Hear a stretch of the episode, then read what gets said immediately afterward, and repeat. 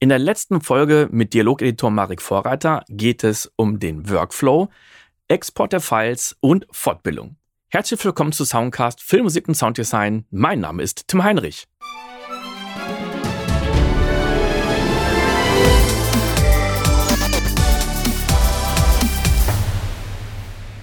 Wie viel ist da jetzt Teamarbeit und wie viel ist da Arbeit, die du alleine für dich machst? Also, eigentlich ist ja der ganze Film Teamarbeit und äh, man kommuniziert super viel mit den anderen Departments im besten Falle. Also tauscht sich Zwischenstände aus und ähm, ja, spricht sich ab, so was Levels angeht und bereitet alles schon mal gut genug vor, so dass es in sich, also die Departments in sich schon mal funktionieren, bevor es in die Mischung geht. Aber mein Day-to-Day-Job sozusagen ist viel alleine. Mhm. Ne, ich sitze alleine vom Rechner und, und schneide vor mich hin. Aber die Kommunikation ist natürlich, man arbeitet zusammen an einem Film und an einem Mhm. Projekt. Und das so richtige, also Zusammenarbeiten im Sinne von, man sitzt zusammen vor, vor, vor dem Projekt, ist halt in der Mischung. Ne, da Ja. sitzt dann irgendwie die Mischtonmeisterin, der Mischtonmeister und ein bis zwei Editoren, Editorinnen an den Maschinen, an den Rechnern und hinten sitzt halt Regie und manchmal die Editoren. Und wenn du jetzt das Editing gemacht hast, was gibst du ab? Gibst du die Pro Tool Session ab oder markierst du jetzt einfach nur die, die Tracks, die nachher wichtig sind, also Boom und die, die Production Effects und die, die Radios, also die Assembly, die braucht ja der Mischtonmeister nicht Mhm. und sagst äh, Save As und ähm, gibst dann ein neues Projekt ab. Wie sieht da der, der Vorgang aus? Das kommt darauf an, ob ich mit in der Mischung bin oder nicht. Wenn ich mit in der Mischung bin, dann nehme ich meine ganze Session mit.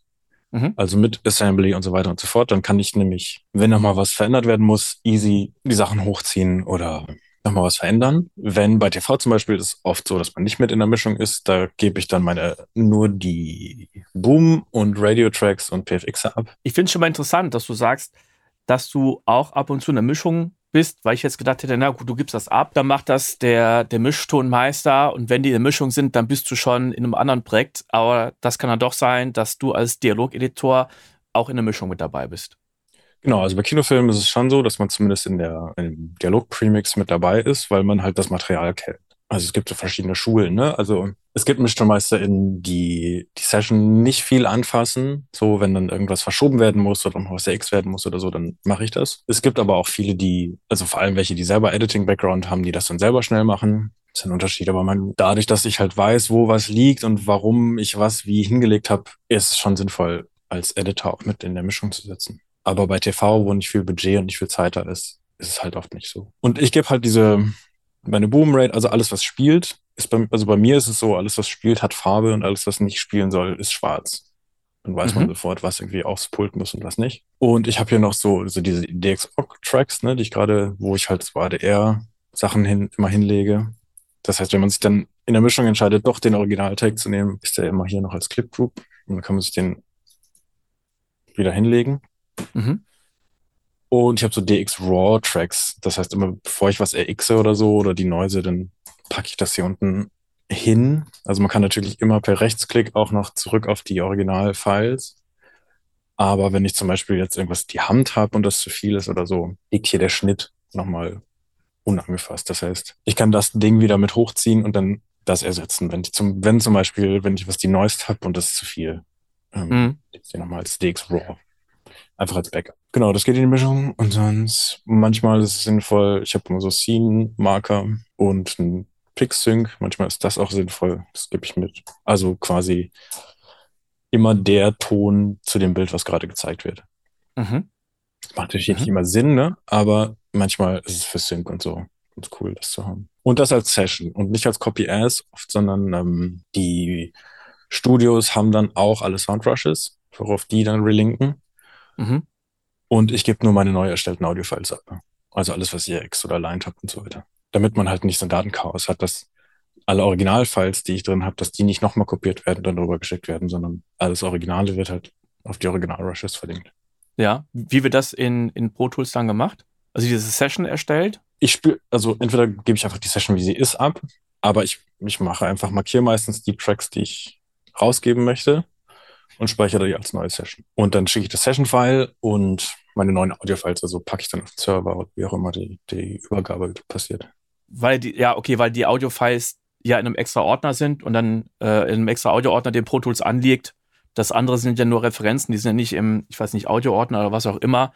Genau. Und dann äh, hast du einmal nur die Session, die ja relativ klein ist, ein paar Megabyte oder sowas, ne? Mhm. Mhm. Weil du ja da drin jetzt nur die Datei abspeicherst, aber nicht die einzelnen Audio-Files genau. und dann nochmal den Audio-Ordner, wo die ganzen Audio-Suite-Editings und solche Sachen da mit dabei sind. Oder neu erzeugte Audio-Files eben durch Audio-Suite und Co. Genau. Ja, cool.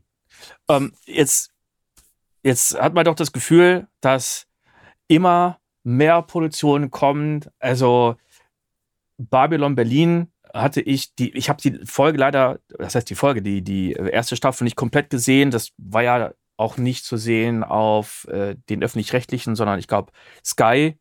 Mhm. Und dann, glaube ich, war es mal irgendwann den öffentlich-rechtlichen, aber ich, ich habe es dann verpasst. Vielleicht kann man es auch schon irgendwo streamen. Und ich habe das Gefühl, also jetzt wird ja dermaßen viel produziert für Netflix, für die Streamer. Ich weiß nicht, ob noch mehr für TV ist. Ich, ich habe auch jetzt kein Gefühl dafür, ob wir mehr Kinofilme haben. Jetzt muss ja immer mehr nachsynchronisiert werden. Wenn wir jetzt sagen, okay, es gibt eine eine Netflix-Serie. Es gibt ja zig für die ganzen Streamer und Disney und so weiter und so fort.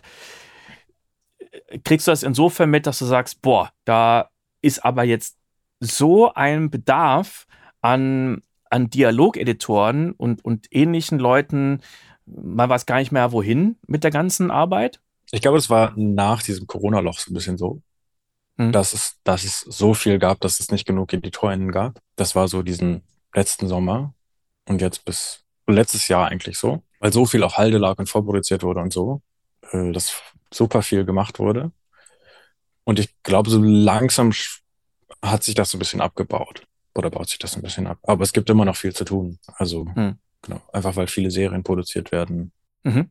Für die Leute, die jetzt sagen, okay, ich finde das Medienbusiness total interessant und es gibt ja extrem viele verschiedene Jobs. Man kann dann wieder, ja, Musik komponieren, Dialog-Editing machen, in, insofern in die Post-Production gehen, dass man sagt, ich, ich mische und es gibt ja unglaublich viel. Ich gehe in den Live-Ton, Event. So, und jetzt gibt es Leute, die sagen, ich, ich finde das, was der Marek macht, finde ich total interessant, hm. ist genau mein Ding. Jetzt bist du ja nicht, ich sag mal, den klassischen Weg gegangen, dass du jetzt das das studiert hast, meine, du hast ja eine Ausbildung in, in, im Medienbereich gemacht, äh, aber die Leute jetzt sagen, gut, ich habe das jetzt nicht an äh, der äh, Uni Düsseldorf äh, gemacht, beziehungsweise habe jetzt keinen Verwandten. das hilft. Für, ja, das, das hilft. Ähm, hast du für die Leute einen Tipp, weil man ja jetzt nicht einfach sagen kann, ja gut, es, es gibt Material, mit dem, mit dem man üben kann. Ja. Sondern äh, ja, es ist ja schwierig, da, da reinzukommen, auch dieses Know-how und Workflows. Und jetzt haben wir zwar aber viel gesprochen, aber wenn sich jemand das anguckt, dann, dann ist er noch immer nicht zu 10% so fit und schnell und gut wie du. Hm. Ähm, das heißt, es, das dauert ja auch, bis man da drin ist. Also hättest du da irgendwelche Tipps, wenn man da Interesse dran hat, wie man sich da in die Branche, vor allen Dingen ins Dialog-Editing reinarbeiten kann. Äh, ja, also was ich viel, ich, es gibt halt mega viele Podcasts und so, ne? Ein paar gute Bücher, die habe ich alle, weil ich das so interessant fand, viel, viel konsumiert, sowas. Und äh, was mir viel geholfen hat, ist, dass ich ähm, viel mit so einer, mit der KM, mit der Kunsthochschule für Medien in Köln zusammengearbeitet habe. Die haben, die produzieren halt ganz viele, da kann man halt Film studieren. Die haben aber kein Sound Department, aber mega gute Studios zum Beispiel. Und da habe ich, war ich, bin ich als Tutor reingekommen, so als Tontutor sozusagen, und habe die ganzen Filme vertont von den Studierenden da. Mhm. Und das war so mein, meine Spielwiese, ne, wo ich viel ausprobieren konnte, also Studierendenfilme zu machen. Entschuldigung, da gibt es ja auch, viele äh, Unis, aber klar, KHM ist dann Düsseldorf, Köln relativ Ganz, nah. Ne? Genau. Mhm. Es, es, gibt ja überall in Deutschland irgendwie verschiedenste Medienunis oder Studierendenprojekte und so. Und das ist immer eine gute Adresse, finde ich. Mhm. Da kann man dann, mhm. klar gibt es dann halt wenig Kohle, aber das ist ja auch nicht der Sinn der Sache am Anfang, sondern einfach Material zu bekommen, Workflows auszuprobieren. Was funktioniert gut, was macht mir Spaß, was macht keinen Spaß. Und mhm.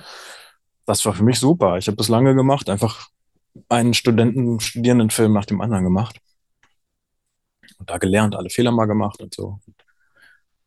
Das war cool. Und gleichzeitig ist es, glaube ich, gut, Mentorinnen und Mentoren zu finden in der Branche, um halt nicht alles von vorne lernen zu müssen, so was, was Workflows und gerade so Datenstrukturen und so Zeug angeht. Ich habe mega viel gelernt, indem ich einfach hinten drin saß und zugeguckt habe. Und wenn man jemanden findet, der, der die einen zugucken lässt und man sozusagen die Klappe hält und einfach guckt und lernt, das hilft voll viel. Es gibt mega viele Studios, wo man ein Praktikum machen kann oder ja, mal einfach ein paar Wochen Kaffee macht und aber dafür gucken kann und Fragen stellen kann und so. Das ist mega gut, einfach um Leute kennenzulernen und mhm. die Branche kennenzulernen und so. Ach so, was ich noch fragen wollte. Bücher. Ich habe zum Thema Dialog-Editing mhm. eigentlich nur ein Buch gefunden. Ja. Und ähm, ich gucke mal schnell, ob ich, ob ich das bei Amazon finde. Das hatte so ein, ich, ich glaube, gelben oder, oder roten Einband. Mhm. So, ich mache mal einmal schnell. Rot, einmal grün, glaube ich. Wenn wir vom selben genau. Buch sprechen. Ja. Genau. Und Dialog-Editing, da weiß man nicht, es wird Dialog mit E. Ja, die britische oder, Variante oder die amerikanische, ne? Äh, genau. Äh, jetzt habe ich schon mal ohne John, E hinten das nicht gefunden. Von John Purcell ist das. Richtig. Äh, ich ich finde es aber gerade nicht. Ich gebe das nochmal einfach nur mit seinem Namen an. John. Ja, Dialog Editing for Motion Pictures. Das ist jetzt die grüne Version, wo auch immer genau der Unterschied da ist. Glaub, ja, ist eine andere Auflage, glaube ich einfach. Genau. Ja, da hat, also hatte ich das Gefühl, als ich das durchgelesen hatte, also meine Version, die ist, glaube ich, noch älter. Mhm. Oh, also hier steht 2013. Ja, genau. Es sind keine modernen Workflows drin. Überhaupt nicht. Und das, das andere, was ich auch gemerkt hatte, dass, ja, Plugins, also die Plugins, die genannt werden, die sind ja Asbach uralt und, mhm. mega wenige. Und dann wurden auch noch Workflows gezeigt, was jetzt die äh, Aufnahme an, anging. Da, da wurde dann gesagt, ja, du kannst hier den O-Ton aus DAT-Tapes ziehen. Ja, ja. Äh, ich dachte mir, äh, heute arbeitet keiner mehr mit DAT-Tapes und dann wurde irgendwie mit, mit äh, also es, das war mega old-fashioned. Einige Dinge, wo ich dachte, ja, klar. So, was wären denn die Bücher, die du jetzt noch empfehlen kannst? Also ich habe das gelesen, einfach so, weil, weil das viel auch so, naja, grundsätzliche Workflows und so erklärt hat oder einfach viel Background-Info erzählt, aber man muss halt wissen, genau, das ist irgendwie 15 Jahre zu alt. Und ich habe noch so ein paar, so ein paar Sounddesign-Bücher gelesen. Es gibt eins von David Sonnenschein. Ich guck mal, das ist so ein blaues Buch. Das genau. Das hat so ein Genau, ja, Cover. richtig. Ja. Der, total. David Sonnenschein. ich meine, das Buch ist auch schon in die Jahre oh, gekommen. Ja, ja. Was, also, was mir voll viel geholfen hat, ist auch, es ja viele Podcasts, ne, wo Leute aus der Industrie erzählen. Und das ist super ja. cool. Da gibt es den Podcast Tonebenders. Ja, den habe ich, hab ich durchgehört gefühlt. ja, ich, ich auch, den, den gibt es auch schon mega, mega lange.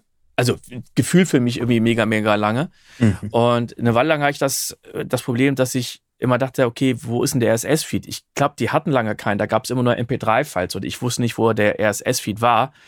Aber den, den gibt es immer noch. Hast du da im Podcast-Bereich noch irgendwelche Empfehlungen? Ich kann mal kurz gucken. Ja, also, ja. Ist, Toneband, ist super, finde ich. Die bringen immer coole Sachen raus. Es gibt einen von AMPS, das ist ähm, die britische Berufsvereinigung für Tonschaffende. Die haben einen Podcast, der ist cool. AMS, wie, wie schreibe ich den? AMPS? Genau. AMS, und ich sage mal AMS Podcast. So, ich gehe mal kurz auf den Link von Tonebenders, tonebenderspodcast.com. Ja, man kann die Sachen auch sich alle natürlich online anhören. Folge 204 ist zum Beispiel über den Film Nope und der Sounddesigner hat ausnahmsweise Nuendo benutzt. Also er nutzt immer ah. Nuendo, aber es ist einer der wenigen Krass. Sounddesigner, die Nuendo nutzen. Folge 201 geht über Top Gun Maverick. Also schon, schon mega, mega geil. Jetzt gucken ja, wir mal. Ems Podcast, AMPS. Ja, jetzt komme ich auf eine Soundcloud-Seite. Ist das der richtige hier? Ja. Sound Devices Wireless? Genau. Ah, cool. Ja, der ist Ja. ganz cool, finde ich. Es gibt noch, es gibt eine Menge. Ich, eins von Dolby hat noch einen. Der ist auch ganz cool. Der heißt Sound and Image Lab von, vom Dolby Institute. Ja, finde ich direkt einen Link zu Apple. Ah, das Ding haben sie auch auf Spotify.